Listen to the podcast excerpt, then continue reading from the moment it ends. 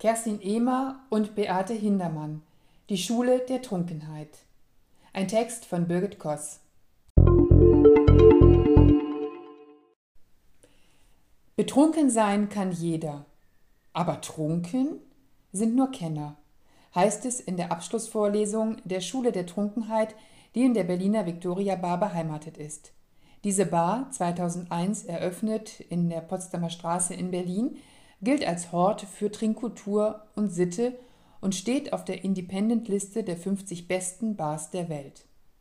Die beiden Inhaberinnen, Kerstin Ehmer und Beate Hindermann, veranstalten dort im Winter regelmäßig ein von fünf Cocktails flankiertes Menü, bei dem wissbegierige Trinker und Barflies in die Geheimnisse der Spirituosen eingeweiht werden.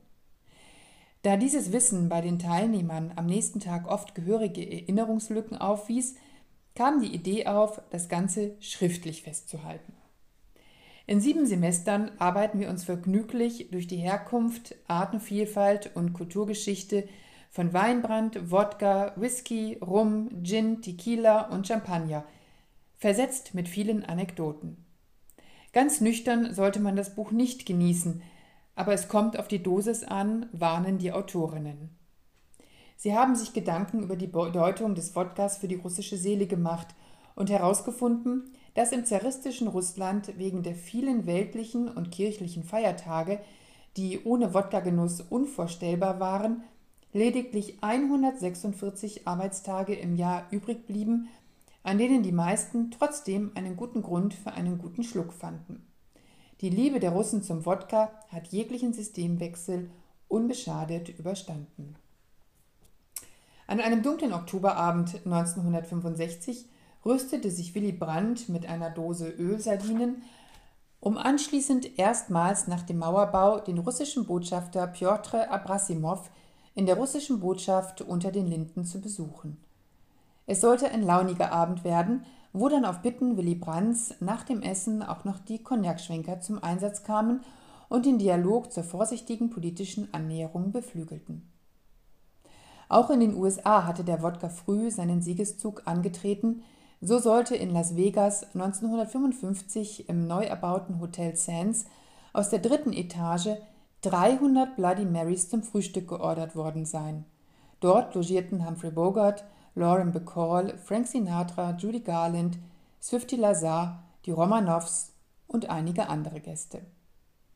Die anderen Alkoholiker werden in den einzelnen Semestern ebenso einer genauen historischen Untersuchung unterzogen.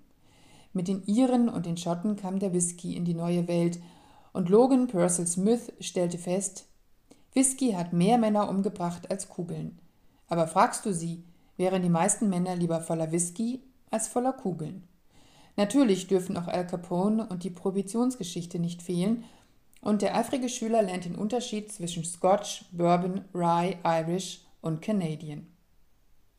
Das Buch ist liebevoll aufgemacht mit Illustrationen aus der Victoria Bar von Angela Düver und selbstverständlich darf das ABC des angewandten Alkohols mit den Rezepten handverlesener Cocktails am Ende nicht fehlen. Auch hier gibt es zu jedem Rezept noch eine kleine launige Anmerkung, wie beim Rüdesheimer Café. Vergessen Sie alles, was Sie soeben gelesen haben. Vergessen Sie es jetzt. Die Schule der Trunkenheit gab es bereits 2013, doch beide Auflagen sind vollständig vergriffen und der damalige Verlag existiert nicht mehr. So ist es der Verdienst des Verbrecherverlags, dass dieses informative und kurzweilige Werk wieder greifbar ist. Doch er hat die Warnung, Alkohol kann die Sinne verwirren, nicht ernst genug genommen und legt deshalb folgenden Zettel bei. Obacht! Dieses Buch ist betrunken. Darum torkeln die Seiten 16 bis 20 ein wenig. Diese sind wie folgt zu lesen. Nach der Seite 16 lesen Sie zunächst die Seite 18, dann die Seite 17 und dann erst die Seite 20. Auf Seite 19 bleibt unschuldig stehen ein Bild.